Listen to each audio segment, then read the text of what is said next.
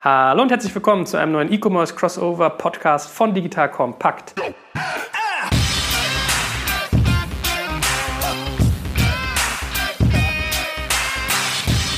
Mein Name ist Jörg Kaczmarek und heute reden drei Männer über Beauty. Wenn das nicht passt, wenn wir hier nicht die Experten sind, dann weiß ich auch nicht. Einer der Männer, der hier sonst sitzt, der gute Jochen, ist heute leider nicht dabei. Er wird schmerzlichst, schmerzlichst vermisst und äh, liebe Grüße gehen an dieser Stelle raus. Aber wir haben auch äh, kompetenten Ersatz gefunden. Also keiner kann Jochen völlig das Wasser reichen, aber in, in sehr, sehr wesentlichen Stellen. Dazu gleich mehr. Aber unser anderer kongenialer Partner ist natürlich da, der gute Alex Graf. Moin Alex. Moin, moin, freut mich. So, Hand aufs Herz, wann hast du die letzte Gesichtscreme irgendwie bei Douglas, Flaconi und Co. bestellt? Ich bin ja so oft in Hotels und da nehme ich mir natürlich immer alles, was da Cremes und äh, Gels ist, nehme ich mir mal mit und deswegen habe ich da keinen großen Bedarf, was zu kaufen. Ah, okay, sehr gut. Du kriegst hier die gute PEG-geschwängerten äh, Parfümcremes. Genau. Aber ein anderer junger Mann, den ich jetzt mal vorstelle, der aber eigentlich gar keine Vorstellung mehr bedarf, weil er bei Alex ja hier schon der Food-Prominente ist, äh, der hat mal fleißig gekauft bei diesen ganzen Plattformen, auch stellvertretend für uns. Äh, lieber Udo, stell dich doch mal ganz kurz vor. Ja, hallo, uh, Udo Kieslich, ehemaliger Geschäftsführer von All You Need Fresh, Online-Supermarkt mit Food und Drogerie. Da ist natürlich ein bisschen was hängen geblieben, was wir vielleicht heute auch nutzen können. Ich war auch fleißig shoppen im Vorfeld vom Muttertag. ja, total sympathisch. Und ich kann auch schon sagen, Udo, das, teile ich nachher mal im Social Media Kanal, kam hier wirklich rein mit Kartons von Flaconi, Douglas, Zalando Beauty, also alles wirklich am eigenen Leib ausprobiert. Und er wird uns sein Wissen mit uns teilen und äh, seine Augen leuchten auch. Also die ganze Zeit, wir haben jetzt irgendwie eine Dreiviertelstunde uns schon unterhalten, äh, erzählt er mir nur von den ganzen Ansätzen, was es da gibt. Ich glaube, das wird sehr, sehr spaßig. So, wir steigen mal ein äh, in das ganze Thema Beauty, indem wir mal den Markt etwas beleuchten. Und vielleicht schon mal vorweg, wir verstehen Beauty jetzt eher äh, fernab von Drogerie. Also wir werden nicht so viel über Rossmann, DM und Co. reden, sondern eher so in der Einflugsschneise Douglas, Hut Group, Flaconi, Zalando Beauty und sicherlich auch mal ein ASOS. So, lieber Udo, was ich so mitgeschnitten habe, die Marktgröße, wenn man sich die gängigen Verbände zu dem Thema mal anguckt, liegt bei 5,5 Milliarden in Deutschland. Gleichzeitig gefühlt kaum Wachstum, also 3 Prozent pro Jahr, äh, teilweise auch mal weniger, ich glaube 2,8. Online eigentlich so als der Kanal, der wenn da noch am stärksten wächst. Ich habe gelesen, auch in deinen Recherchen, 15 bis 20 Prozent Online-Anteil, wenn man über solche Beauty-Themen redet. Und äh, deckt sich das mit deinem Befund? Ist es diese Marktgröße, kommt das hin und was, was siehst du da eigentlich noch für ein Spielfeld? Ja, also ähm, es ist halt wirklich so, etwas überraschend, aber vielleicht auch mit Blick auf den Rückgang der Frequenzzahlen in der Innenstadt und im stationären Handel dann doch nicht, dass der Markt irgendwo zwischen 5 bis 6 Milliarden groß ist. Man kann ihn jetzt noch ein bisschen segmentieren, da kommen wir vielleicht noch drauf, aber da wachsen die einen Segmente mal ein bisschen länger, äh, ein bisschen stärker oder ein bisschen weniger, aber mehr als 2, 3 Prozent Gesamtwachstum scheint da jetzt in den letzten Jahren nicht drin gewesen zu sein. Und das einzige Segment, was halt deutlich wächst, aber das ist ja dann so eine Art Kannibalisierung, ist dann der Online-Kanal. Und da spielt jetzt im Prinzip die Musik. Da gibt es eine Reihe von neuen Playern, die jetzt natürlich auch schon 50, 100 Millionen Umsatz haben. Dann gibt es da eine Douglas. Und die kämpfen jetzt sozusagen die etablierten versus die Neueinsteiger um die Kunden. Und die Kunden sind natürlich überwiegend Frauen und überwiegend junge Frauen. Mhm. Also es ist, glaube ich, nicht überraschend, dass Damendüfte wohl so als Segment im Bereich Beauty am größten sind. Man unterteilt, wie ich von dir lernen durfte, in Düfte, Handpflege und Kosmetik. Also das sind so die wesentlichen Bereiche in dem ganzen Beauty-Segment. Und Douglas da als Marktführer. Alex, aber hattest du die nicht schon mal im Podcast, die Dame von Douglas? War das nicht so? Nee, nicht im Podcast. Die war auf der OMR-Bühne vor ein paar Wochen. Da hat Tina Müller erzählt, wie erfolgreich die letzte Influencer-Kampagne war und was ihr neues Verständnis ist von den stationären Geschäften. Aber es war auf jeden Fall schon mal auf Kassenzone und im Video. Mhm. Und was hat die für einen Eindruck auf dich gemacht? Ist das eher jemand, der vorwärtsgewandt ist oder ist da noch so typischer alte Schule, dass man das ganze Thema online eher skeptisch sieht?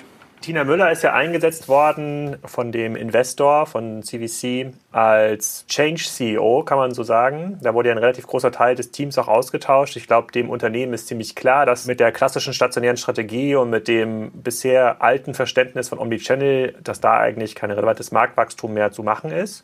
Sie hat jetzt ja mit 1, 2 Kampagnen, da kommen wir gleich nochmal dazu, Aufmerksamkeit erzeugt. Sie weiß, glaube ich, ziemlich genau, wohin die Reise gehen muss Ob Douglas dazu in der Lage ist, dazu sprechen wir ja heute, das weiß ich nicht. Das müssen wir diskutieren. Ich glaube aber, dass Tina Müller durchaus das richtige Marktverständnis hat und dort auch die richtigen Dinge antreibt. Das auf jeden Fall. Ja, ich weiß, ich weiß nicht, ob du das gesehen hast, ob komplett das Interview. Das war ja so 20, 25 Minuten lang.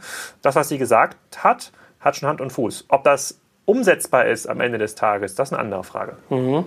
So, jetzt muss der gute Udo uns nochmal zwei Dinge erklären. Das eine wäre so die Segmentierung von dem ganzen Markt. Also Udo hat mir so ein bisschen aufgemacht, dass er eigentlich drei Bereiche sieht. Masse, Premium und Luxus. Im Bereich Masse werden so klassischerweise die ganzen Discounter und Drogerien anzusiegeln. Bisher auch einen Amazon und eigentlich auch die ganzen Online-Pure-Player, wie so ein Flaconi beispielsweise. Douglas wiederum ist eher so im Premium-Segment und will da auch noch irgendwie weiter hoch, also will noch weiter die, die Premiumisierung sozusagen fördern, was ich mitgeschnitten habe.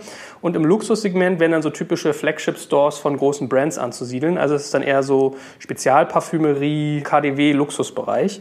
Ich habe nicht so richtig verstanden, was der Unterschied zwischen Premium und Luxus ist, aber vielleicht kannst du ja mal ein, zwei Sätze nochmal sagen, ob ich das richtig wiedergegeben habe, wie, wie du das irgendwie verortest, lieber Udo. Ja, von der Marktseite, jetzt von den Produktsegmenten hatten wir ja vorhin schon mal genannt, kann man das halt in Düfte, Pflege und dekorative Kosmetik aufteilen, also sowas wie Make-up zum Beispiel, Lippenstifte. Und sozusagen von der Vertriebsseite her teilt sich der Markt selber halt in diesen Massenmarkt. Premium und Luxus, wobei vielleicht könnte man auch Premium und Luxus zusammenfassen. Das ist jetzt so ein bisschen arbiträr.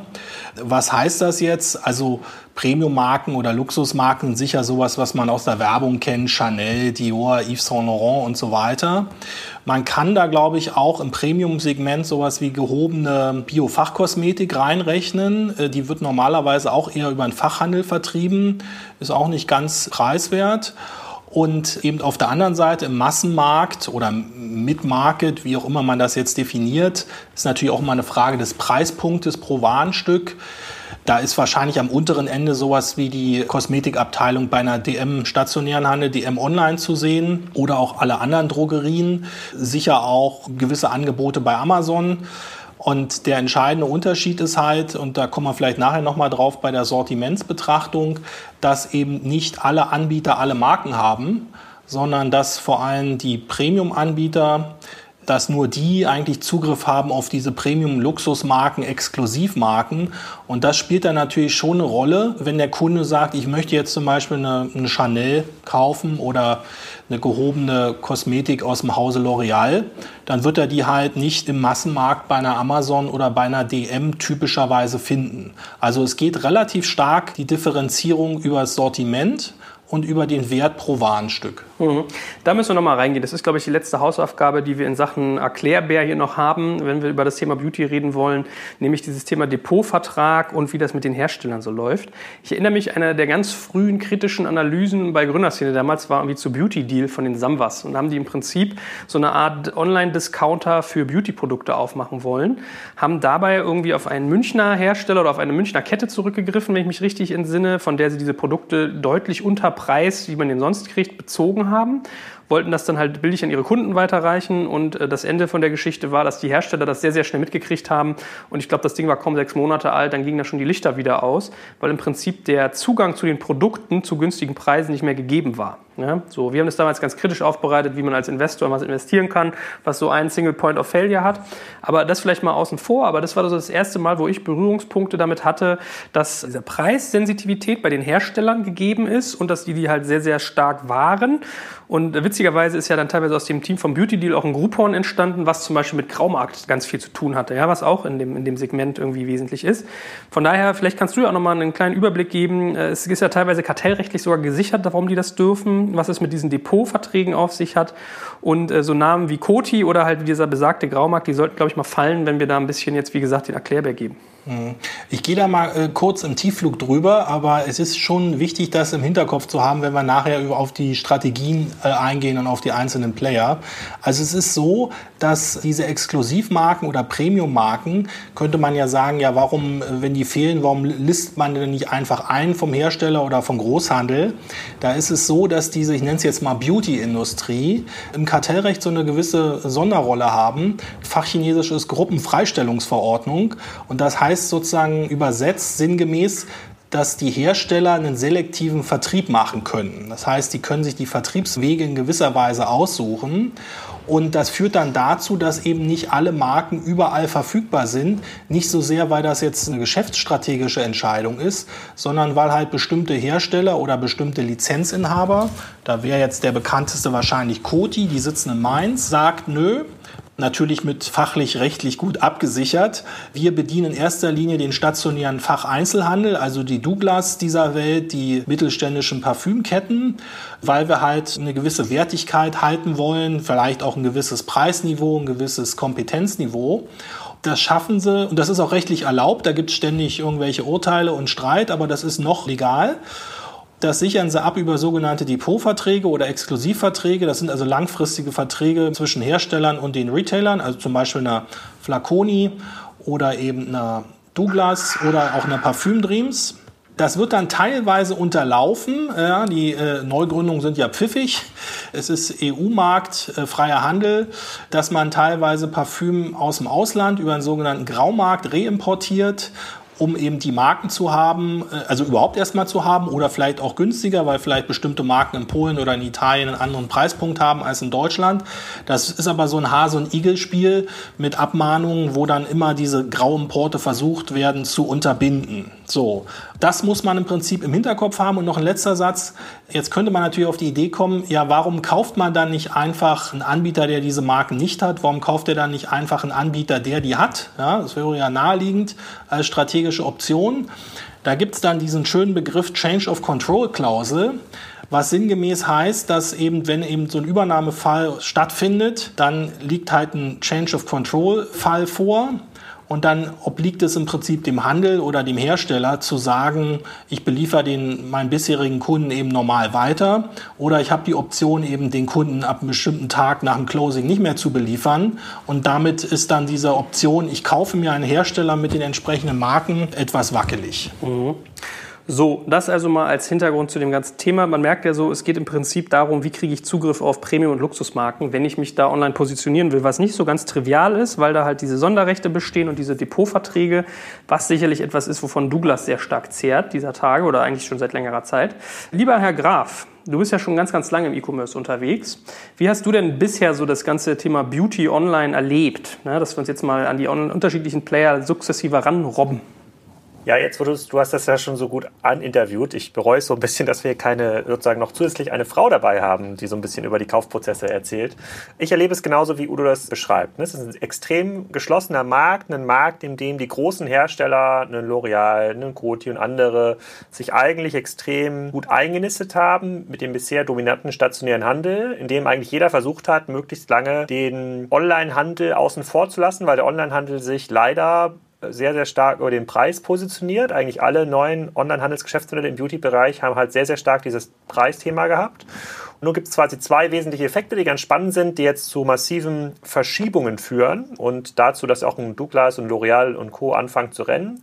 Auf der einen Seite wächst der Online-Anteil, einmal durch Douglas, natürlich auch durch Amazon, durch Flaconi und andere. Das heißt, man kann sich dieser Preiserosion nicht mehr künstlich entziehen, auch nicht mehr durch den selektiven Vertrieb. Das ist schon spürbar. Preissensitive Kunden sind in der Regel in der Lage, die Produkte günstiger einzukaufen. Das heißt, man muss hier handeln. Diese alte Vertriebsstruktur ist nicht mehr dazu dienlich, das Ganze zu schützen. Und das Zweite, was noch viel interessanter ist, und das hat ja auch die Tina Müller beschrieben, es entstehen halt neue Marken, insbesondere durch Influencer, die ja jetzt schon, zumindest im Niedrigpreissegment, äh, dann teilweise ganze Regale von DM dominieren und diese Marken entstehen gefühlt aus dem Nichts. Ja, da gibt es quasi mal eine große Kampagne und dann gibt es auf einmal Duschhauben, Duschgels und Co., die dann eine Zielgruppe erreicht, die weder die Hersteller noch die Händler überhaupt relevant ansprechen können. So, damit gibt es quasi zwei Bausteine in dem ganzen Setup, die in den letzten zwei Jahren eigentlich erst richtig deutlich geworden sind und an diesem ganzen Gerüst rumwackeln. Führt das jetzt dazu, dass die großen Händler und die großen Hersteller Strategien in der Schublade haben, um darauf zu antworten. Nach allem, was ich bisher gelernt und gesehen habe, eher nicht. Also sind alle noch so ein bisschen im Verteidigungsmodus und alle sind dabei zu schauen, dass man ein bisschen besseren Online-Shop, vielleicht ein, ein bisschen mehr mit Influencern arbeitet. Das ist das, was gerade am Markt passiert. Ich glaube, solange die Unternehmen Strategien entwickeln können, um dieser Preiserosion auszuweichen, werden sie das machen. Und vor diesem Hintergrund ist natürlich auch so eine Akquisition wie Parfüm Dreams von Douglas jetzt extrem interessant. Man könnte jetzt halt überlegen, Führt das dazu, dass man so eine Zwei-Marken-Strategie fahren kann, eine etwas günstiger, eine ein bisschen teurer? Oder führt das dazu, dass man diese Marke möglicherweise aushungern lässt äh, und damit die Preiserosion vielleicht nochmal ein Jahr auffällt? So denken ja eigentlich Konzerne. Du musst ja als Konzern davon ausgehen, dass solange du den Durchschnittspreis im Markt, ob das jetzt bei den Premium-Produkten ist oder bei den Mainstream-Produkten, 10% über dem Durchschnitt, über dem Online-Schnitt halten kannst, dann bringt es gar nichts, irgendwie den Online-Kanal groß aufzubauen. Dann fährst du halt jede Strategie, die dazu dient, diese Preiserosion zu zerlegen. Und das führt halt dazu, dass jetzt gerade auch neue Konzepte entstehen. Und ich glaube auch, die Influencer werden ja auch schlauer. Es gibt ja quasi mittlerweile mehr Plattformen, über die die Influencer verkaufen können und auch solche Produkte in den Markt bringen können. Und da sieht man dann, dass da gar nicht so viel Produktinnovation drin ist in den einzelnen Cremes und in den einzelnen Parfüms. Es ist halt sehr, sehr virtuell alles. Sehr, sehr schwer erklärbar, warum ein Produkt einen bestimmten Preis kostet. Das ist ja alles Belief. Diese Kontrolle über das, was gut ist und das, was gekauft werden kann, das entgleitet momentan den Herstellern und den Händlern massiv. Das beobachte ich am Markt. Wie siehst du eigentlich ein DM, dass wir dir mal vielleicht eine kleine Randnotiz machen? Ganz viele in unserer Messenger-Gruppe, ja, ich reg ja jeden immer an, sich das mal anzumelden, digitalkompakt.de slash Messenger. Äh, ganz viele haben gefragt, wie wir eigentlich so DM einordnen, deren Online-Strategie ja zum Heulen ist, die eigentlich gesagt haben, sie haben keine oder machen keine, sondern die so sehr stark auf stationär setzen. Gleichzeitig war aber auch trotzdem so der Zweifel, vielleicht ist das auch gar nicht so doof, weil man halt irgendwie überall ein DM hat. Was soll ich warten? Was soll ich mir was bestellen? Wenn ich einen günstigen Preispunkt habe, der eigentlich jetzt nicht so online affin affin ist, erfahrungsgemäß, und so ein DM wahrscheinlich in meinem Umkreis definitiv so einen Laden hat. Wie, was ist dein Blick darauf?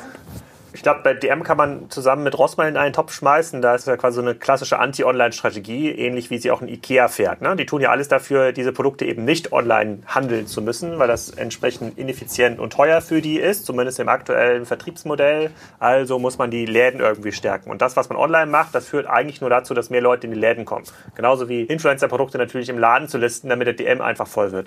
Ich glaube, von den Parteien würde ich mir online gar nichts erwarten. Da sollte gar niemand draufschauen um die Frage zu beantworten, wo geht die Reise hin? Ich glaube, da kann man nur draufschauen, um die Antwort zu bekommen, wo kommen wir her?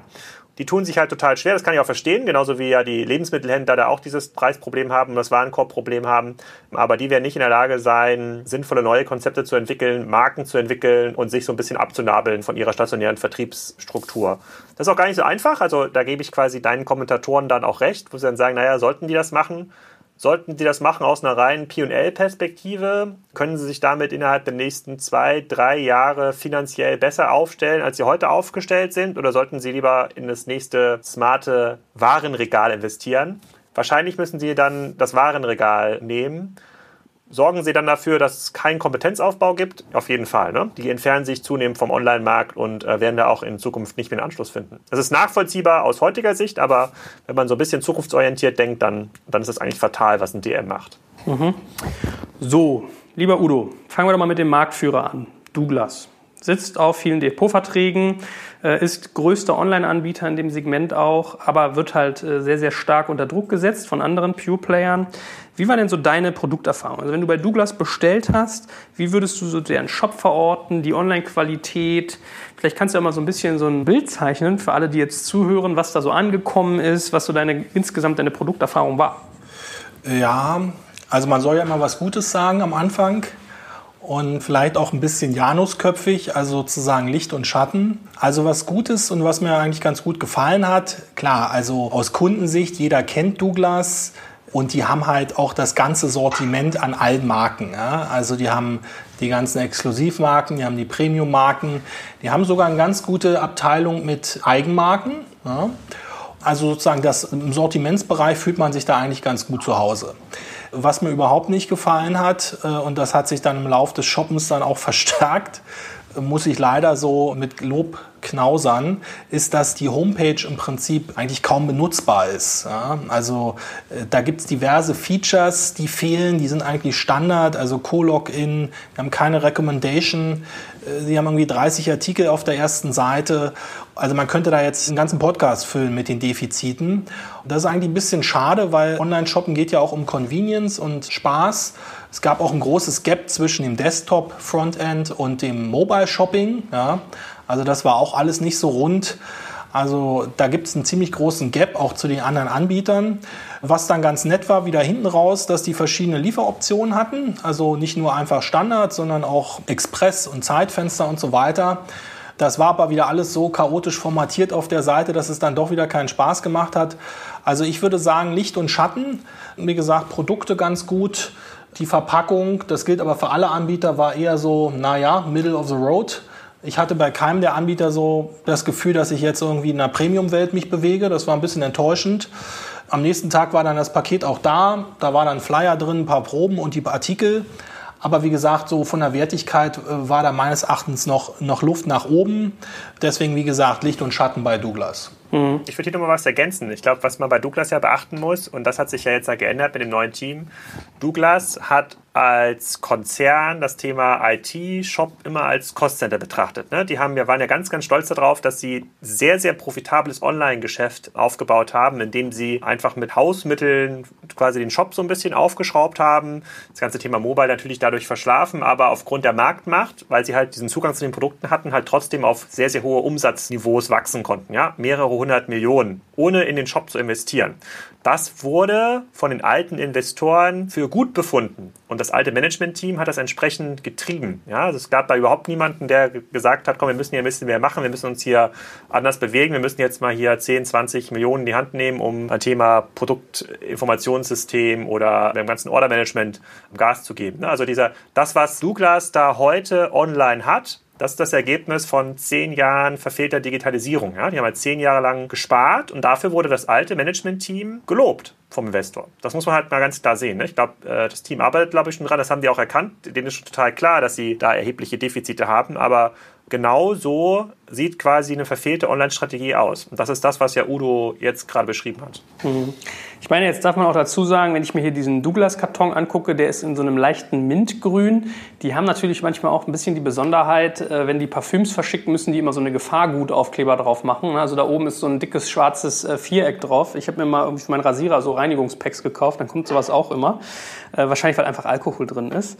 Nevertheless, also ich gebe dir recht, ich habe jetzt hier drei Kartons vor mir stehen. Flaconi, Zalando Beauty, Douglas, die der gute Udo mitgebracht hat. Das ist jetzt wirklich noch nicht so irgendwie Highflyer wertig nicht. Also Douglas, wie man es kennt, so, da, da, hat man irgendwie so die, die Marke, die einem ins, ins Gedächtnis springt. Zalando ist eigentlich der Standard-Zalando-Karton und Flaconi, ja gut, weiß mit einer rosa Schleife drauf und einem schwarzen Schriftzug. Das ist jetzt, gebe ich dir recht, ist alles noch nicht so, wenn ich sage, ich will nicht in die Masse, sondern in den Premium-Bereich, noch nicht so der Knaller. Ne?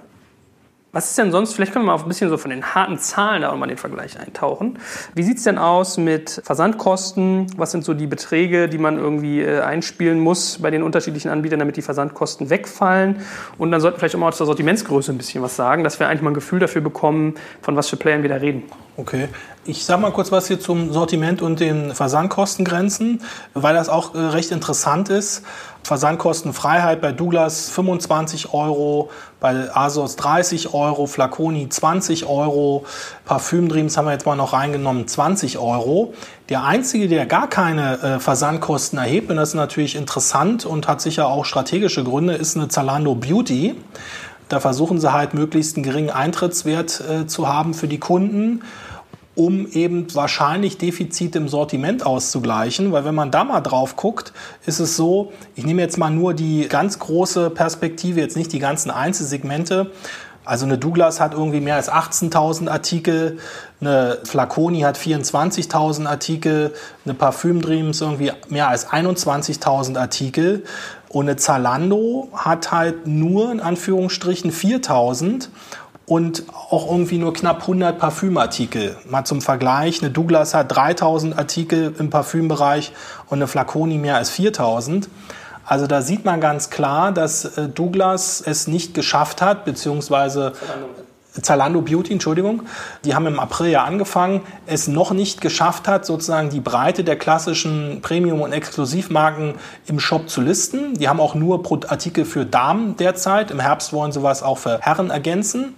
Aber die haben es halt noch nicht geschafft, sozusagen dieses Basissortiment aufzubauen und versuchen dann eben, das wäre meine Vermutung, eben da besonders liberale Versandkostenpolitik zu fahren, um eben ihre aktiven Kunden anzulocken, damit die eben auch mal Beauty-Artikel kaufen. Mhm. Alex, du bist doch nah an About You dran.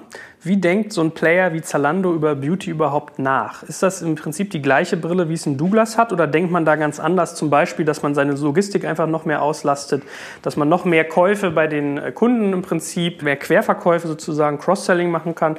Wie sieht so jemand eigentlich das Beauty-Geschäft? Ich sitze ja nicht im Gehirn von Robert Gens oder Ruben Ritter, aber grundsätzlich hat es genau diese zwei Seiten. Auf der einen Seite musst du überlegen, wie bekommst du höhere Warenkörbe hin und höhere Frequenzen, hast im Beauty-Markt halt eine sehr, sehr dankbare Wettbewerber. Du hast halt Douglas, die aus einer sozusagen sehr, sehr statischen Legacy kommen, die sich nicht so schnell bewegen können. Das heißt, da bist du als Online-Player schon mal gut unterwegs. Du hast zwei relativ kleine Online-Pure-Player mit ein paar Film-Dreams und Flaconi und Du hast einen sehr, sehr offenen Herstellermarkt, ne? weil die haben, arbeiten ja heute schon viel mit großen Herstellern zusammen und die haben schon sicherlich einen Zugang zu einem L'Oreal und Co., mit dem sie irgendwelche Deals machen können. Und Zalando wird als auch das, der nette Partner wahrgenommen, ne? nicht so wie Amazon. Also da könnte man sich schon ausmalen, das ist ein Sortiment, bei dem sie mit ihrer Zielgruppe, vornehmlich weiblich, mittlere Alterspositionierung, dass man dort schon entsprechend ähm, Reichweite aufbauen kann und damit den Durchschnittswarenkorb und die Frequenz massiv erhöht. Ne? Glaubt man jetzt irgendwie super strategisch darüber nach, dass jetzt das Beauty-Sortiment in irgendeiner Form nach außen hin die eigene Kompetenz stärker durchscheinen lässt? Also habe ich so noch nicht erlebt. Also ich sehe das immer eher so, dass man auf die Kundenkohorten raufschaut und sich überlegt, wo habe ich halt viele Kunden, was ist deren Zahlungsbereitschaft, was für Produkte kann ich ihnen noch anbieten? Und da liegt halt Beauty nah. Ne? die sind ja erst von Schuhen in Richtung Fashion gegangen, sozusagen Fashion an Accessoires, jetzt so in Richtung Beauty. Das macht schon mega viel Sinn. Ich glaube, die hätten sich das ganze Thema Produktzugang auch deutlich einfacher vorgestellt dass sie da noch mit so wenig Produkten, mit so wenig Top-Marken online hausieren können. Das würde ich jetzt mal aus einer reinen Analystensicht als nicht befriedigend einschätzen. Aber Sie haben das Thema ja auch gerade erst gestartet. Ne? Da würde ich Ihnen schon noch mal ein paar Monate geben. Da werden Sie sicherlich mit deutlich mehr Produkten auf Ihre Website dann kommen. Bin mir nicht ganz sicher, ob Sie das jetzt rechnen als Standalone-Produktkategorie, wo Sie sagen, wir sind in der Lage, auch mal ein Shampoo, ein hochwertiges Shampoo kostendeckend zu versenden, oder ob Sie das als ergänzende Produktkategorie sehen, bei denen Sie sagen, naja, ich kann in ein Paket mit Schuhen oder mit Klamotten auch gerne Drogerieartikel reinstellen, mit denen ich eigentlich nicht so wirklich Geld verdiene, sperre da aber den Markt zu für andere Wettbewerber. So gehen solche großen Online-Player damit vor, aber es ist halt sehr, sehr herstellergetrieben. Also am Ende guckst du halt, welche Hersteller in welchen Sortimenten geben dir die besten Konditionen. Das ist jetzt im Beauty-Bereich doch nicht so einfach, wie sich das dann nur vorgestellt hat. Mhm. Gut, also als erstes Zwischenfazit können wir schon mal festhalten, Douglas hat irgendwie eine lange Legacy aus irgendwie versäumter Online-Politik. Zalando Beauty ist eigentlich noch zu früh, um es jetzt schon hart, hart, hart zu bewerten. Aber ich glaube, was ja interessant sein könnte, ist mal zu überlegen, wo geht man denn strategisch als Zalando Beauty damit womöglich hin? Wenn wir uns jetzt mal wieder an unsere Segmente erinnern, Masse, Premium, Luxus, habe ich ja bisher so das Gefühl, äh, korrigiert mich mal gerne oder gebt auch mal gerne eure Meinung ab, dass das eher so ein Massengeschäft wird, denn jetzt irgendwie Premium. Ja, so, also eher, eher so, was diese Online-Pure-Player bisher auch tun, dass man mehr in die Breite geht und damit eigentlich mehr einem DM zusetzt, als jetzt einem Douglas. Habe ich das richtig verortet, äh, Udo, oder kann man das vielleicht auch anders sehen? Naja, als ich mich da sozusagen ein wenig auf unseren Podcast vorbereitet habe und dann hier die Zahlen zusammengetragen habe, habe ich mich natürlich auch gefragt, ich sehe das so wie Alex, die haben jetzt ein paar Kinderkrankheiten, aber es wäre jetzt noch zu früh ein finales Urteil zu sprechen. Die zwei Punkte, die, die für mich noch so offen sind, mittelfristig, das eine ist, werden die in irgendeiner Form, sei das jetzt organisch oder akquisitorisch, an diese Premium-Marken überhaupt rankommen in ihrem Sortiment. Wenn sie das nicht schaffen, dann ist natürlich die Frage schon beantwortet, dann können sie gar nicht in dieses Luxus- oder Premium-Segment reinstoßen, weil sie die Marken einfach nicht haben. Aber das könnte sich ja lösen lassen. Der andere Punkt, der mir nicht ganz klar war, Capital Markets Presentation steht drin, dass sie irgendwie einen Bon haben von bei Fashion so um die 60 Euro. Und sozusagen vom Preispunkt und von der Wertigkeit ist ja Zalando jetzt über das ganze Portfolio gesehen nicht im Premium-Bereich angesiedelt. Das heißt, ich sehe da so einen gewissen Gap, wenn man ins Premium-Bereich bei Beauty reinstoßen sollte, ob das überhaupt zu dem äh, durchschnittlichen Kundenstamm, zu dem weiblichen Kundenstamm von Zalando passt, zu den ganzen Millennials oder ob es nicht ratsamer und strategisch eher zu erwarten ist, dass die vielleicht eher so im Mid-Market sich verankern, weil das besser zu ihrer Stammkundenschaft passt und weil sie da auch mehr Drehung erzeugen. Und die machen das ja auch hauptsächlich, um im Prinzip ihren Lieferservice Zalando Plus zu pushen, sodass ich also jetzt da noch nicht final sagen kann, welche Richtung sich da dominant abzeichnet. Aber vielleicht muss man ein bisschen anders rangehen. Ne? Aber wenn jetzt quasi Bibi neues Duschgel rausbringt, ich glaube, das Duschgel ist ja so ihr Ding, ne? dann würde ich doch als Zalando-Manager hoffen, dass sie das auf meiner Plattform pusht. Dass sie sagt, Baby bringt jetzt hier ein neues Duschgel, das ist ja dann bei äh, DM relativ stark sozusagen ausverkauft. Alle Leute rennen zu DM. Es wäre doch total geil, wenn man diese Influencer-Reichweite dafür nutzen könnte, dass die Leute dann diese Lando-App öffnen und dort im nächsten Paket quasi vielleicht sogar subventioniertes Duschgel bei, beigelegt haben. Also warum sollten denn die Leute zu DM rennen? Das wäre für mich als Zalando-Manager ein Dorn im Auge. Und wenn man so vor diesem Hintergrund, das, da geht es ja um Reichweite und Frequenz. Und diese Reichweiten- und Frequenzprodukte, diese Influencer irgendwie pushen oder die wirklich viele Leute bewegen, und nur viele Leute sind für Salando relevant, die bewegen sich alle nicht im Premium-Luxusbereich. Ne? Vielleicht so zwei, drei Produkte sind da irgendwie im Premium-Bereich anzusiedeln, aber die meisten dieser Produkte bewegen sich äh, komplett im Mainstream-Bereich. Und ich würde doch versuchen, diesen Hype, diesen Traffic auf mein Portal zu ziehen, weil dann kann ich vielleicht Neukundendaten einsammeln, relativ günstig, und die dann nurturen, dass sie dann auch mal irgendwie Fashion kaufen oder irgendwas anderes kaufen. Und dieser Traffic geht nicht auf irgendein anderes Portal. Das ist ja der Wettkampf, mit dem sie sich da so ein bisschen auseinandersetzen müssen. Also so würde ich daran gehen. Also ich glaube, so Premium-Luxus, wozu? Also es bringt jetzt keine hohe Frequenz, ist extrem anstrengend, da mit den Herstellern diese Vertriebskonstrukte auszuhandeln. Das ist alles sehr, sehr stark strafbewehrt. Da würde ich mir gar keine Gedanken darum machen. Insofern tendiere ich da in deine Richtung, Joel, dass das doch schon eher Richtung Rossmann DM abzieht. Und genau da ist ja auch die Gefahr der DM-Rossmann-Strategie, wenn man das andersrum denkt. Wenn jetzt tatsächlich ein Salando oder vielleicht auch mal eine About You, die ja noch viel stärker im Bereich Influencer sind, wenn die in der Lage sind, diese Kooperation exklusiv für sich zu claimen und diesen Traffic für diese Produkte dann auf ihre Seite zu ziehen, dann sind es vielleicht am Anfang nur das Baby-Duschgel, aber Morgen ist dann auch der Gillette Rasierschaum. Und da ist halt die Krux der DM- und Rossmann-Strategie, online gar nichts zu machen oder öffentlich zu sagen, und das hat ja DM tatsächlich getan, öffentlich zu sagen, online ist nicht relevant. Und da wird man dann die Quittung kassieren, denke ich mal, auf so eine Art und Weise. Vielleicht noch als Replik. Also ich würde auch eher sozusagen auf den Mitmarket tippen als sozusagen klare Stoßrichtung für Premium oder Luxus. Interessant ist ja auch der Punkt, DM hat ja eine hohe Popularität durch ein extrem gutes Eigenmarkenprogramm. Wenn es Zalando mittelfristig schafft, äh, sowohl dieses Influencer sozusagen abzufangen oder deren Produkte mit denen zusammen äh, bei sich exklusiv anzubieten und vielleicht auch selber beziehungsweise mit Hilfe von Dritten ein solides Eigenmarkenprogramm auf die Beine stellt. Also zum Beispiel Douglas hat ein ganz gutes Eigenmarkenprogramm. Ich glaube, Flaconi hat sich für dieses Jahr vorgenommen, Eigenmarken zu, im Markt zu bringen. Dann könnte natürlich sozusagen Zalando in den Augen von der jungen Kundschaft dann wieder besonders interessant werden und gräbt dann eben Anbietern im Mid-Market die Nachfrage ab. Ja, Eigenmarken wären auch der Punkt, auf den ich als nächstes eingehen wollte. Also, wenn das äh, Influencer-gebundene Eigenmarken sind, schneiden wir mit, ist ja eigentlich online wirklich dankbarer Kanal, weil auch irgendwie über Instagram und Co. pushbar und halt mit hoher Emotionalisierung. Grundsätzlich hat man ja Eigenmarken, dass die umso besser funktionieren, je weniger bekannte Marken es sonst in so einem Segment gibt. Also Möbel ist ja zum Beispiel total dankbar, sowas zu bespielen, weil jetzt nicht so viel Bekanntheit auf Markenebene da ist. Das ist ja bei Kosmetik genau andersrum. Also ist das trotzdem so, dass dieser Mid-Market, wie ihr ihn jetzt irgendwie zusammenfasst, dass der stark eigenmarkentauglich ist, weil so eine junge Zielgruppe vielleicht auch sagt, das ist mir gar nicht so wichtig, ob da jetzt Chanel, Garnier oder was drauf, ich weiß, was ich drauf steht, sondern eher so der Preispunkt zum Beispiel? Also ich würde mal vielleicht zwei Sachen sagen. Also zum Beispiel DM hat ja äh, verschiedene Eigenmarkenschienen und auch wenn die vom Preispunkt her natürlich eher gering sind, deren Eigenmarke oder eine der Eigenmarken heißt ja bei denen Balea.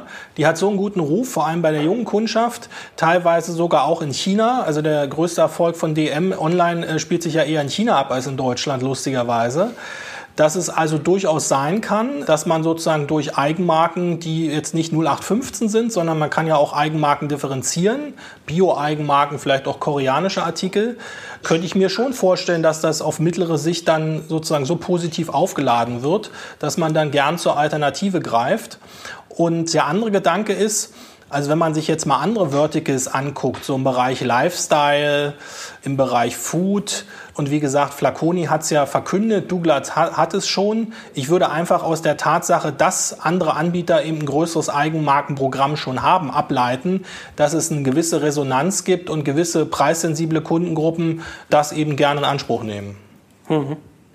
Wo du Naturkosmetik ansprichst und Korea, also ich durfte ja lernen, dass äh, speziell Korea so ein Sonderfall ist. Also ich glaube, meine Frau habe ich auch schon mal bei Kiko einkaufen sehen. Äh, und ansonsten ist ja Natur so ein neues Thema. Welche Relevanz hat das eigentlich in diesem Markt?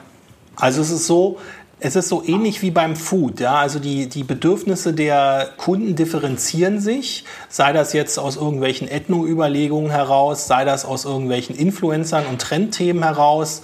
Genauso wie beim Food ist es halt bei Kosmetik halt noch stärker ausgeprägt, dass es eben eine gewisse Kundengruppe gibt, die ganz gern Biomarken nehmen, ohne chemische Zusätze oder die nicht getestet sind an irgendwelchen Tieren. Das kommt halt ganz gut an. Und mit der koreanischen Kosmetik, da muss ich ehrlicherweise sagen, habe ich mir erst noch schlau machen müssen. Ja. Das liegt wohl daran, ich sage nur K-Pop, mhm. äh, dass durch den K-Pop Korea im Laufe der Jahre sozusagen neben Frankreich das Trendland für Kosmetik geworden ist und äh, vor allem auch in Asien dominant und dass sozusagen viele Trends und viele Marken eben aus Korea kommen. Und das hatte dann auch zur Folge, kann man dann zum Beispiel bei Zalando Beauty auch sehen, dass es also innerhalb der, der Hauptmenüs durchaus äh, Segmente gibt, wo dann also Bio-Artikel äh, drin sind und koreanische Marken. So, das zahlt so ein bisschen auf das Thema ein, was Alex auch genannt hat. Ich glaube, viele Influencer, viele, die im Social-Media-Bereich unterwegs sind, die setzen dann eben auf diese jungen Trendmarken und deswegen wird das halt in Zukunft auch immer wichtiger werden.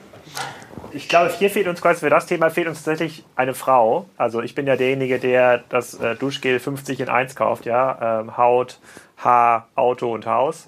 Aber ich glaube, man muss auch ein bisschen unterscheiden in diesen Segmenten. Ne? Im Luxus-Premium-Bereich, da kauft, hat man nicht so eine Kauffrequenz und dort nutzt man ja teilweise die Produkte auch ein bisschen anders als jetzt so ein klassisches Duschgel oder eine Zahnpasta. Durch die fehlende Frequenz hat man dann auch eine etwas höhere Bindung an die Marken, die man sich da entsprechend kauft. Merken wir vielleicht auch beim Parfum, vielleicht wo wir auch markenaffin sind. Ich weiß nicht, äh, Joel, Udo, wisst ihr, welches Duschgel ihr gerade verwendet in eurer Dusche? Also kennt ihr ja. die Marke? Ja. Ja. Ach, wirklich? Was denn? Sag mal. Ich benutze wie Leder, mir mit, ähm, äh, wie heißen diese roten Äpfel? Granatapfel. Granatapfel und habe jetzt noch eine Seife von Spike. Ja? Also ich und weiß das sehr genau. Ich, äh, ich und, nutze, und, ich nutze kaufst Aveda. Du immer dasselbe? Kaufst du immer dasselbe?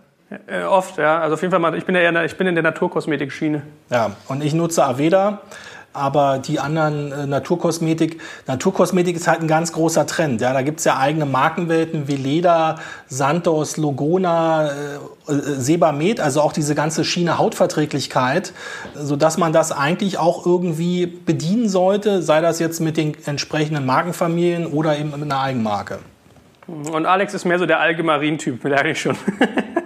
Ja, nee, also ich, aber wenn man quasi, wenn du das Duschgel häufiger kaufst, ne, oder auch, ob du das jetzt beim DM kaufst oder woanders, spielt ja erstmal gar keine Rolle, dann bist du natürlich eher in der Lage, dort auch mal eine andere Marke zu kaufen oder auf eine Werbung zu reagieren, wo man sagt, hier ist jetzt irgendwas besonders günstig oder dein Duschgel, was du vielleicht in die Sporttasse schmeißt und das mit zum Fitnesscenter nimmst, das ist vielleicht auch ein anderes, als was schon in der Dusche steht. Und da ist natürlich durch die Frequenz deutlich eher die Möglichkeit gegeben, dass du mit anderen Marken, Eigenmarken, Influencer-Marken einmal in den Kaufprozess reinkommst da ist halt deutlich schwieriger für den DM, das irgendwie zu verteidigen. Bei so einem Kiels Produkt, was eher so im Premium-Luxusbereich angesiedelt ist, bei dem man äh, irgendeine Hautcreme vielleicht über den Zeitraum von acht Wochen 16 Wochen irgendwie nutzt, weil die so hochwertig ist oder weil man glaubt, dass sie so hochwertig ist, ist es ja deutlich schwieriger, das abzulösen. Ist ja wie beim Thermomix. Je teurer die Produkte sind, desto höher ist deine Bindung an das Produkt, weil du dich damit beschäftigst, allein über den Preis und über die Anwendung. Du erzählst es irgendwie anderen und dann ist es schwieriger, das zu wechseln. Aber du hättest jetzt keine Probleme, morgen auch mal ein anderes Duschgel zu nutzen. Und deswegen ist da halt die Möglichkeit für Eigenmarken oder Influencermarken halt deutlich stärker gegeben. Mhm. Gut, ich meine, also wir klangen jetzt hier fast schon so ein bisschen männlich androgyn, ja. Also man merkt auch, die männliche Zielgruppe äh, wird in, in Richtung Beauty aktiver. Wenn ich jetzt zum Beispiel von mir ausgehe, also ich gehe teilweise in so ein DM, nehme mir hier Codecheck-App und check irgendwie alle Dinger durch auf irgendwie PEG-Stoffe und was weiß ich nicht, was drin ist. Aber äh, ich bin ja, glaube ich, nicht Zielgruppe. Also ich sehe schon so, wenn ich zum Beispiel mal so meine Frau angucke oder andere Damen, das ist ja manchmal völlig grotesk, wonach da gekauft wird. Ich weiß, wir hatten im Büro mal den Fall, dass Klopapier geordert wurde, weil eine niedliche Hundewelpe auf der Verpackung außen drauf war. Also nicht mal auf der Rolle, sondern nur auf dem, äh, was weiß ich, Hackle oder was das dann war. Also das ist vielleicht auch ein Sonderfall. Meister Graf, was ist denn mit dem ganzen Thema Vertikalisierung, überlege ich noch so. Vielleicht kann man ja Markenbildung sogar bis zur Vertikalisierung durchtreiben, wurde ich zum Beispiel aus unserer Messenger-Gruppe gefragt. Äh, glaubst du, dass sowas irgendwie, dass das Beauty dafür ein Thema sein könnte? Also dass man so das, weiß ich nicht, Warby Parker oder Zalando ja auch Eigenmarken im Fashion-Bereich, dass man das sogar äh, auch auf, auf Beauty ausweiten könnte? Naja, gibt es ja zum Teil, also kommt darauf an, wie man Vertikalisierung rechnet. Ne? Es gibt ja so Shop-in-Shop-Konzepte, so ein Kiels im Luxus-Premium-Markenbereich, was ja auch viel von L'Oreal kontrolliert wird, gibt es ja durchaus Marken, die schon bis zum Endkunden durchstechen. Die meisten Hersteller kommen aber ja aus einer anderen Produktionsschiene raus, aus einer anderen Handelsdenke raus. Die haben das noch nicht so verinnerlicht in ihrem Geschäftsmodell, aber Marken, wenn man sie ein bisschen anders denkt, wenn man sie auch eher temporär denkt, irgendwie vielleicht mit Pop-Up-Stores oder auch mit schnelllebigen Online-Konzepten vertikal zum Kunden zu bringen, macht mega viel Sinn. Ja, also das liegt ja auf der Hand. Aber da würde ich jetzt nicht erwarten, dass wir von den großen Herstellern irgendwie neue Sachen sehen. Da würde ich eher glauben, dass ein großes Influencer-Label oder so ein Netzwerk, was mehrere Influencer kontrolliert, ich glaube, die würden sich eher wie Harrys bei den Rasierklingen, die kaufen sich, glaube ich, eher eine Fabrik, die Cremes abfüllen kann und drucken dann ihre Influencer-Logos darauf. Ähm, ich glaube, so rum würde es eher funktionieren. Aber ich finde, es liegt total auf der Hand. Wenn man das so ein bisschen trennt und wir gucken ja immer auf den Rossmann-Markt, auf den DM-Markt. Und da ist das Gefühl, alles ist irgendwie günstig und alles vor Ort. Da kann es ja gar nichts Besseres geben, wenn man das ein bisschen stärker in einzelnen Sortimentsbereichen denkt. Das kann auch sowas sein wie Herrenrasur. Ja, das gibt es ja auch schon deutlich vertikaler. Dann gibt es durchaus die Möglichkeit, Marken zu vertikalisieren. Wenn du jetzt aber L'Oreal bist und Kubikmeter weit Creme für irgendeine Marke aus, aus deiner Produktionsanlage rauspresst, die Opportunität wäre, vielleicht einen halben Kubikmeter pro Woche zu produzieren für irgendwas, was du vertikal vermarkten könntest, vielleicht auch nur in einem Land, weil du gar nicht die Distributionsfähigkeiten hast, das global zu machen, dann entscheidest du dich halt immer für den klassischen Handel, der dir halt ganz, ganz viele dieser Kubikmeter halt abnimmt und nicht nur einen halben. Das ist halt so ein bisschen das Problem der Legacy. Aber ich bin der Meinung, dass man ganz, ganz klar solche Themen vertikalisieren kann sind hier so preisirrational. Also ich, ich weiß gar nicht, was mein Duschgel kostet. Ich, wenn mir jetzt irgendjemand ein Duschgel für 7 Euro anbieten würde, statt für, keine Ahnung, wahrscheinlich kostet es 99 Cent oder 1,99 oder sowas. In einem Konzept, was für mich aber passt und dazu vielleicht noch irgendeine Hautcreme, vielleicht noch irgendein Rasierschaum, dann halte ich das für durchaus schlüssig. Dann ist das durchaus möglich, die Kunden dort abzuholen. Aber große Marken, große Herstellermarken tun sich damit extrem schwer. Gut, also liebes Algemarin, ich sehe hier definitiv ein Window of Opportunity beim Kollegen Graf. Und wenn man selbst äh, Rasierklingen, wo ich mal gelernt habe, es gibt nur drei Fabriken auf der Welt, die irgendwie fein genug produzieren können, um Rasierklingen herzustellen. Wenn man selbst da sowas wie Dollar Shave Club äh, bauen kann, dann lässt das ja auch für den Bereich Kosmetik Beauty hoffen. So, jetzt mal, um hinter unserer Analyse einen kleinen Haken zu machen. Also Douglas haben wir schon viel gesagt, Zalando Beauty haben wir auch äh, versucht mal einzuordnen. Wie siehst du ASOS im Vergleich zu Zalando Beauty? Auf den ersten Blick hätte ich gedacht, okay, die sind jetzt ein paar Jahre voraus gegenüber Zalando Beauty, weil die haben schon ihr sogenanntes Pflegen- und Schminkenprogramm seit ein paar Jahren haben da ein kleineres Sortiment, also so 3.000 bis 4.000 Artikel, also ähnlich wie Zalando. Ich habe dann auch mal eine Testbestellung gemacht. Bei den Marken, das ist jetzt eher so Middle of the Road, eher so jüngere Sachen und keine Exklusivmarken. Ich war dann aber sehr enttäuscht, weil ASOS mir frühestens in einer Woche einen Liefertermin angeboten habe. Das hat dann auch so geklappt. Die wollten dann gleich die Sachen mir per Express schicken. Aber da muss ich ganz ehrlich sagen, aus dem Lager, was bei Berlin ist, mir eine Kosmetikartikel mit Standardversand innerhalb von einer Woche zu schicken, also entweder ist das Thema da unterbelichtet oder das Lager ist komplett überfüllt mit Aufträgen. Und als ich es dann bekommen habe, war so ähnlich wie bei den anderen, dass die Wertigkeit, das war so ein grauer Pappkarton, keine Proben, keine Personalisierung. Also wenn ich es jetzt nicht zwingend gebraucht hätte, hat sich von mir jetzt nicht der Eindruck verstärkt, dass Asus da irgendwie äh, Marktführer ist. Mhm. So, und jetzt sollten wir eigentlich nach hinten raus mal in das ganze Game Flaconi und auch Parfum Dreams, hat ja der Kollege Graf auch schon angerissen, reingehen.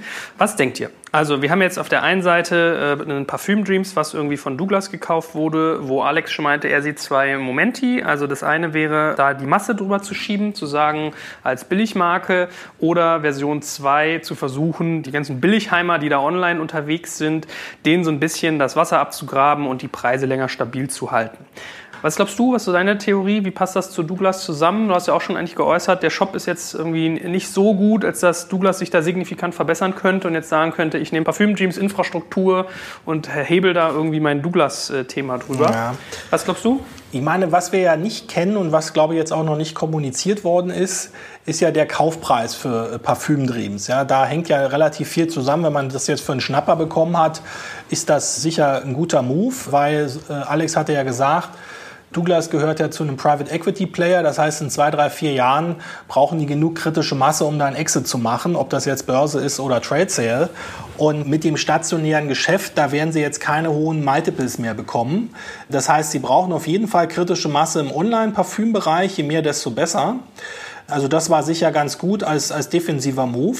Ich könnte mir das auch vorstellen, da sozusagen zwei verschiedene Zielgruppen anzusprechen, eher die klassischen versus die preissensiblen Kunden.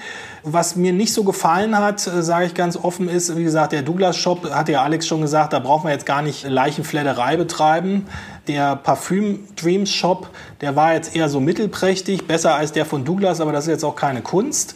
Was mir bei Parfüm Dreams ehrlich gesagt nicht so gefallen hat, ist, dass die im Long End, also B und C Artikel, teilweise die Artikel gar nicht auf Lager haben. Also ich hatte dann bestellt und drei Tage später mal nachgefragt, und da kam dann raus, dass die Ware erst noch bestellt werden muss beim Großhandel und dass sie jetzt zwei Wochen warten hätten müssen. Da habe ich dann die Bestellung gecancelt. Also da bin ich mir nicht ganz sicher, was da jetzt eigentlich gekauft wird. Ein tolles Fulfillment ist es nicht. Eigenmarken haben sie auch nicht. Es ist, glaube ich, eher ein defensiver Move, äh, weil die haben ja diese ganzen Exklusiv- und Premium-Marken genauso wie Douglas. Ich würde es eher als einen defensiven Move sehen, sozusagen kritische Masse aufzubauen, den deutschen Markt so ein bisschen anfangen zu verteidigen und dann anderen Neueinsteigern das Leben schwer zu machen. So würde ich das vielleicht jetzt eher interpretieren. Mhm.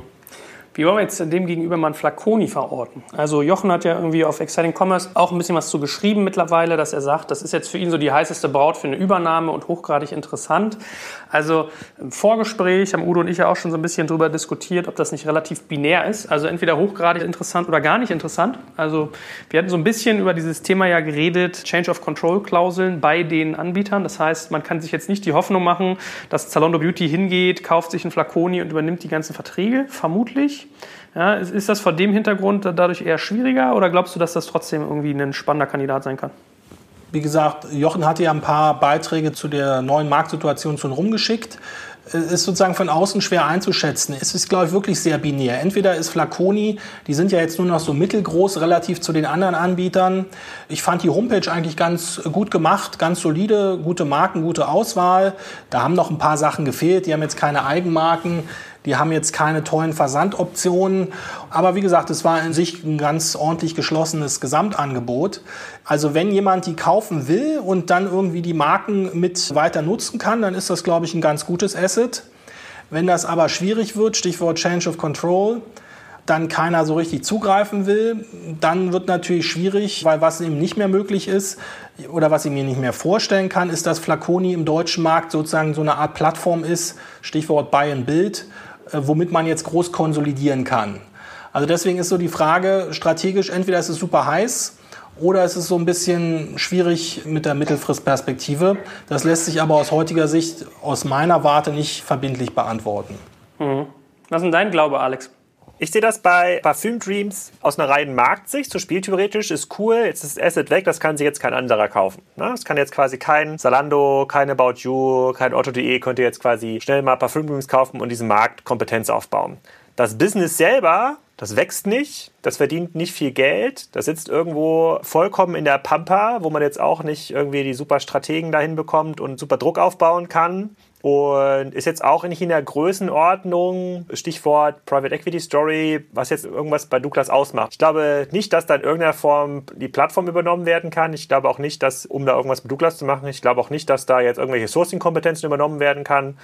Man kann vielleicht so ein bisschen preisaggressivere Strategien fahren. Vielleicht gibt es auch Synergieeffekte im Einkauf. Und äh, Douglas kann möglicherweise mit den Herstellern vereinbaren, dass man dort auf seiner eigenen Seite ein bisschen preisrobuster unterwegs ist, nenne ich das mal. Aber generell das Business, wenn man sich von außen mal den Bundesanzeiger da anschaut, die Wachstumsdynamik anschaut, also ist eher so ein darbender Mittelständler, muss man ganz klar sagen. Ne? Da sehe ich überhaupt gar keine Dynamik, keine Ideen und überhaupt nicht, wie das nach vorne getrieben werden kann. Was aber auch okay ist. Sie kommen ja aus dieser stationären Historie, dafür überhaupt so ein Business aufgebaut zu haben, das ist schon ziemlich cool. Aber löst das heute ein Problem, was Douglas hat? Weiß ich nicht, zumindest kein eigenes. Eher so ein spieltheoretisches Problem. Da finde ich einen Flaconi gar nicht mal so unspannend, weil die kommen natürlich mit ein bisschen mehr Druck in den Markt, sind natürlich jetzt in diesem Pro7-Konglomerat jetzt auch nicht mehr so super, super agil unterwegs, aber auf jeden Fall zeigen die nochmal eine andere Wachstumsdynamik. Klar, auch durch TV getrieben, alles ganz, ganz sicher. Die sitzen aber viel zentraler, die haben ein jüngeres Team, da ist halt viel mehr Drive. Aber vielleicht gab es die auch gar nicht zu kaufen momentan am Markt. Ne? Deswegen ist das sicherlich auch kein unspannendes Assets nach vorne raus. Aber ich bin da so ein bisschen zwiegespalten. Ich, ich freue mich für Douglas, dass sie da so ein bisschen jetzt auch auf das Thema Online Druck drauf bekommen und dort auch was bewegen können.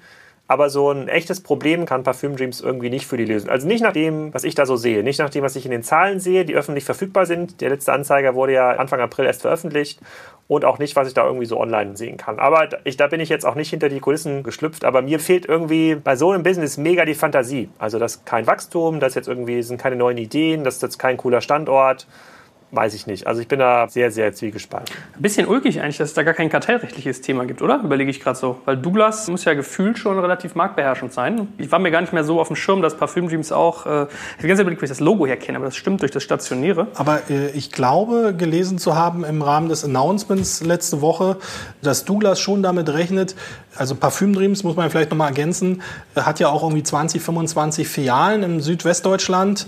Äh, dadurch haben sie eben auch die Exklusivmarken dass der Online-Teil von dem Deal wird wahrscheinlich durchgewinkt, aber der stationäre Teil, das Filialgeschäft, das wird auch erstmal kartellrechtlich geprüft. Aber das hat Douglas auch gewusst. Ich denke mal, die werden das geprüft haben. Entweder wird es durchgewunken oder die müssen halt ein paar Filialen abgeben. Aber ich glaube, dass sie ja Parfümdreams eher gekauft haben äh, wegen der Online-Assets und nicht so sehr, um da nochmal 20 neue Filialen zu bekommen. Mhm. Jetzt haben wir über einen Riesen natürlich noch gar nicht gesprochen, den wir vielleicht auch bewusst ein bisschen ausgeklammert haben, Amazon. Also viele machen ja kein E-Commerce-Thema mehr so bereitwillig, weil irgendwie ein Amazon da am Horizont dämmert. Was glaubt ihr, wie gut performt Amazon bei Beauty? Alex, was schätzt du? Schlecht. Also generell dieser Drogeriebereich, Foodbereich, da hat Amazon zumindest in Deutschland schon erhebliche Probleme, dort irgendwie Traction aufzubauen. Sie kommen irgendwie nicht so richtig an die Hersteller ran. Die Hersteller wissen ja auch mittlerweile, dass Amazon jetzt nicht der Partner ist, mit dem man gemeinsam groß wird, sondern der vor allem Amazon groß macht. Damit haben sie halt dieses Sourcing-Problem, was halt im Beauty-Umfeld halt mega relevant ist. Ich weiß nicht, wie sie in den USA vorankommen, das kann ich nicht sagen, aber ich glaube, äh, nach dem, was ich so höre und wie ich da sozusagen Food, Drogerie, wie das gerade strukturiert wird da in München und mittlerweile wird ja viel auch nach UK verlagert da, das Buying Center da von Amazon. Ich glaube nicht, dass die jetzt sehr, sehr stark unterwegs sind. Das sind alles so Großhandelsprodukte, so Kistenschieber, die da äh, Drogerieprodukte drauf haben. Also sehr viel Marketplace, wenig im Vendor-Programm, also wenig Relevantes im Vendor-Programm. Da finde ich das, was Zalando macht und das, was Douglas macht, schon deutlich spannender. Ich schätze mal einen Umsatz. Was glaubst du, wie viel Umsatz macht Amazon mit Beauty? In Deutschland? Mhm. Ich glaube nicht, dass sie viel größer sind als Parfüm Dreams. Wie groß sind die? Wie 80 glaube, Millionen? 80 Millionen, 70 Millionen. Ja, okay, gar nicht schlecht geschätzt. Oder was würdest du schätzen? Bei Parfümdreams oder Amazon? Bei Amazon. Also irgendwas vielleicht 25 bis 50 Millionen, aber das ist natürlich auch mal die Frage, wie man das sauber abgrenzt. Ne? Also alles, was so im Bereich Mid-Market geht, also so normale Haarpflege, äh, Biofachmarken, das findet man natürlich hier und da schon quer durch den Gemüsegarten auf Amazon. Ich würde auch empfehlen, wenn jemand sehr preissensibel ist, man kann durchaus auch mal nach einer Chanel bei Amazon gucken. Vielleicht gibt es den einen oder anderen Graumarkthändler, der das verkauft, woher auch immer er die Ware hat. Aber sozusagen, die haben kein klassisches Gesamtsortiment im Premium-Bereich und ich habe jetzt auch nicht das Gefühl, dass sie das zuvorderst äh, ausbauen. Mhm. Also ich habe natürlich ein bisschen bewusst frech jetzt gefragt, weil ich mal so eine kleine Sneak Preview geben kann auf ein schönes Projekt, was wir demnächst starten werden. Äh, zusammen mit äh, Payback, mit Faktor A und auch der gute Herr Graf von Kassenzone wird ja da irgendwie mit beteiligt sein. Äh, es wird um Content gehen und ich habe mir da ein paar Amazon-Zahlen mit Unterstützung von Faktor A mal angeschaut. Und äh, in der Tat, der Kollege Graf hat überraschend gut geschätzt. Also 44 Prozent des äh, Drogerie- und, und Beauty-Umsatzes bei Amazon sind Prozent über äh, Vendoren, also das heißt äh, fast 60 Prozent über Marketplace. Und wenn man sich mal so die sichtbarsten Marken anguckt, also ich habe mal so die Top 15 angeschaut, da merkt man, dass es eigentlich auch ein bisschen so ein Elektro-Thema ist. Also da sind so Marken bei wie Braun, Philips, Remington, aber auch gar nicht mal so wenige, die man kennt. Also L'Oréal Paris, Garnier, Vella, Ardell, Nivea, Maybelline New York, Schwarzkopf, also relativ viel. Äh, und wenn ich mich jetzt nicht verrechnet habe, ja, und da ist natürlich bei Amazon immer ein bisschen Kristallkugel dabei. Müsste Amazon derzeit so um die 130 Millionen Dollar schieben über äh, Beauty und Drogerie. In Deutschland. In Deutschland. Ja, also 4,33 Prozent ist ja mal ausgerechnet. Müsste der Anteil sein des gesamten Amazon Deutschland Umsatzes, der über Beauty geht. Also knapp 5 Prozent von Amazon Euros in Deutschland gehen über Beauty. Also man merkt, äh, selbst wenn die da nicht geil performen, sind irgendwie 130 Millionen Dollar, so dass denn hinkommt. Ich habe das mal versucht zu applizieren, indem ich den Letztjahres Deutschlandanteil im Prinzip äh, hochgerechnet habe. Da ist das schon ein ganz schönes Brett. Ne? So. Anyway, nach hinten raus. Letzter Punkt. Wie sieht's aus? Habt ihr noch irgendwie vielleicht ein paar Player, an denen man sich jetzt mal so äh, inspirativ noch orientieren könnte? Jochen, weiß ich, hat uns zum Beispiel so Anbieter wie Glossier oder Unique noch mit ins Boot geworfen. Aber äh, Alex zum Beispiel hat sich ja auch die Hut Group in den USA schon mal ein bisschen mehr angeguckt, die ja mit Glossybox hier auch schon aktiv geworden sind. Äh, seht, seht ihr sonst irgendwie noch Player oder sind das welche, die ihr irgendwie interessant findet, wenn dieses ganze Beauty-Game weiter Fahrt aufnimmt? Du zeigst auf mich, aber sehr gut. Wenn man das nur hört, kann man das ja gar nicht sehen. Nee, für mich nicht. Ich finde, wir sind in diesem Markt noch sehr, sehr am Anfang. Glossybox, Worksbox waren ja mal Versuche, das irgendwie aufzubrechen. Ich glaube, da gab es auch heute eine Bekanntgabe von einer neuen Finanzierungsrunde, wenn ich mich da nicht verlesen habe in den einschlägigen Newsletter für Glossybox. Aufgrund der Markenrestriktion, aufgrund des selektiven Vertriebsmodells der Marken, ist es quasi für ganz, ganz neue Eintreter halt total schwer. Ich errechne mir eher aus, dass die ganz, ganz großen Influencer, die internationalen Influencer, dass die in der Lage sind, da mit neuen Konzepten in den Markt vorzupreschen, weil das halt, die haben halt eine sehr, sehr hohe Anhängerschaft, insbesondere bei Frauen, Frauen so im Alter 15 bis 25, super attraktiv für diesen ganzen Kosmetikbereich. Da erwarte ich mir neue Initiativen, aber jetzt nicht so aus einer klassischen Shop-Logik. Ich könnte es nicht sagen, www Joels Beauty Shop, da kommt eine ganz dicke Nummer um die Ecke. Das glaube ich nicht. Also da sehe ich auch nichts. Dafür sieht man ja auch, dass hinter einem Flakon, hinter einem Parfümdreams, das ist schon sehr, sehr viel Arbeit, um überhaupt auf so ein zweistelliges Umsatzniveau zu kommen. Hm. Ich sehe übrigens gerade, ich habe sogar noch einen Fehler gemacht. Die 130 Millionen Dollar, die ich für Amazon gesagt habe, waren sogar Quartalsumsatz. Das war nicht mal Jahresumsatz. Also Q1 2018 müsste nach meiner Berechnung 130 Millionen Dollar gewesen sein. Wenn das jetzt noch, und das kann man nicht mal vervierfachen, weil Weihnachtsgeschäft würde nochmal signifikant viel höher sein, dann ist das sogar schon ein ziemlich hoher Attraktor. Das ist eigentlich fast gefühlt zu hoch, möchte man meinen, ne? Das dürfte zu hoch sein. Das müssen wir mal in dem Gremium, in dem wir die Zahlen challengen, müssen wir das nochmal diskutieren. Ich glaube, so viel, dass sie da eine halbe Milliarde mit Beauty machen oder vielleicht noch ein bisschen mehr, zumindest in den vergleichbaren Sortimenten. Wenn du das vergleichbare Sortiment mit Douglas zum Beispiel siehst, also dann ist das zu viel. Anyway, hast du noch irgendwie eine äh, spannende Perspektive nach hinten raus, wie man da noch Ja, vielleicht, vielleicht noch zwei Gedanken. Das eine ist, das klang ja letzte Woche auch schon so ein bisschen an, so ein Dominostein ist gefallen. Ja, Douglas hat einen Move gemacht in Deutschland mit äh, Parfüm Dreams. Also die eine Achse könnte halt sein, dass es jetzt sozusagen zu einem Folge M&A kommt. Also dass externe Player vielleicht Flaconi kaufen oder dass andere Player zusammengehen, um da mehr kritische Masse zu bekommen. Das ist natürlich Spekulation, aber das könnte ich mir jetzt eher vorstellen, als wenn jetzt jahrelang nichts passiert ist. Und die zweite Sache, ich sehe das ja ähnlich wie Alex an der Stelle, dass Rossmann und DM jetzt in den letzten Jahren nicht äh, besonders online ihre Online-Strategie nach vorne gestellt haben, beziehungsweise selber sich da auch immer ein bisschen drüber lächerlich gemacht haben. Wenn jetzt natürlich eine Zalando und vielleicht auch andere Player mehr ins Mid-Market-Segment stoßen und da entsprechend mit ihren 10, 15, 20 Millionen aktiven Kunden und vor allem jungen Frauen Druck machen und da entsprechende Umsätze und äh, Kundenkontakte an sich binden, dann könnte ich mir schon vorstellen, dass dann, sei das jetzt eine Rossmann, sei das jetzt eine DM, dass die schon anfangen müssen, darüber nachzudenken, ob sie dieses Segment in Westeuropa oder in Deutschland sozusagen weiter relativ stark ignorieren oder ob dadurch so ein gewisser Strategieschwenk ausgelöst werden muss, weil sie sonst über im Laufe der Zeit halt die ganzen Kundenkohorten schrittweise verlieren und dann eigentlich nur noch die Leute mit dem Schweinebauch und mit dem Käseblatt äh, in ihre Filialen reinlaufen und Persil und Discountware kaufen. Ja, das sind nochmal vielleicht so zwei Ideen. Das muss aber auch die Zukunft zeigen. Wobei ich da, das will ich nochmal ergänzen, also ich finde, das hat Tina Müller schon ganz gut gesagt auf diesem OMR-Panel. Ne? Also, dass die Leute vor Ort in diesen Douglas-Filialen nicht mehr Verkäufer sind, sondern tatsächlich Beauty-Berater und Kosmetikexperten, die Leute irgendwie schminken und im Zweifel kann man dort auch irgendwie seine Frisur machen. Das ist denen, glaube ich, klar. Ne? Also sozusagen, dass es dort nicht mehr denjenigen gibt, der kurz Chanel aus der Wand holt, das kurz verpackt nochmal und an der Kasse das eintippt. Das ist, glaube ich, denen klar. Ob das jetzt geht, ob das für alle Filialen umsetzbar ist, das weiß ich nicht. Dafür kenne ich mich in der Filialstruktur von Douglas zu wenig aus. Aber die hat auch schon gesagt, das müssen halt Eventcenter sein. Also man muss da quasi hingehen, um was zu erleben, nicht nur um was zu kaufen. Aber die Hoffnung stirbt ja zuletzt, dass vielleicht auch irgendwie unsere deutschen Drogeristen hier nochmal irgendwie das Online-Segment für sich entdecken. Ja? Also äh, da sind wir ja guter Dinge. Vielleicht, vielleicht ist es ja dafür noch nicht zu spät. Äh, ich danke euch beiden ganz, ganz herzlich. Natürlich besonders dir, lieber Udo, als Gast heute. Deine tolle Recherche, die tollen Insights, die du hier reingebracht hast, auch mal wirklich an der Produktfront aktiv geworden. Das hat viel Spaß gemacht. Ich lege allen Menschen ans Herz, sich auch bei Kassenzone mal anzuhören, was Alex und er über Picknick zu sagen haben. Ich habe das schon gehört. Ich werde es wahrscheinlich noch ein zweites Mal hören müssen, weil die Informationsdichte wieder so absurd hoch ist, ja, so dicht, dass man das gar nicht bei einem alles erfassen kann. Ja. Von daher, den Kollegen Graf kann man sowieso nur empfehlen mit seinen Sachen. Dir muss ich sowieso immer danken. Du bist ja immer gut. Du bist ja hier der Bissige. Während wir übrigens geredet haben, hat er mit einem Zollstock hier irgendwie hin und her geklappt. Solche Sachen kriege ich dann hier auf dem Monitor zu sehen. Also es wird nicht langweilig mit euch. Ich bedanke ja, mich herzlich. Ich habe den, hab den Onlinehandel vermessen. Ich habe geschaut, wie, wie lang die Landingpage von Amazon ist und versucht, dadurch den Umsatz abzuleiten. ja, vielen Dank. Hat Spaß gemacht. Danke, danke. Danke dir.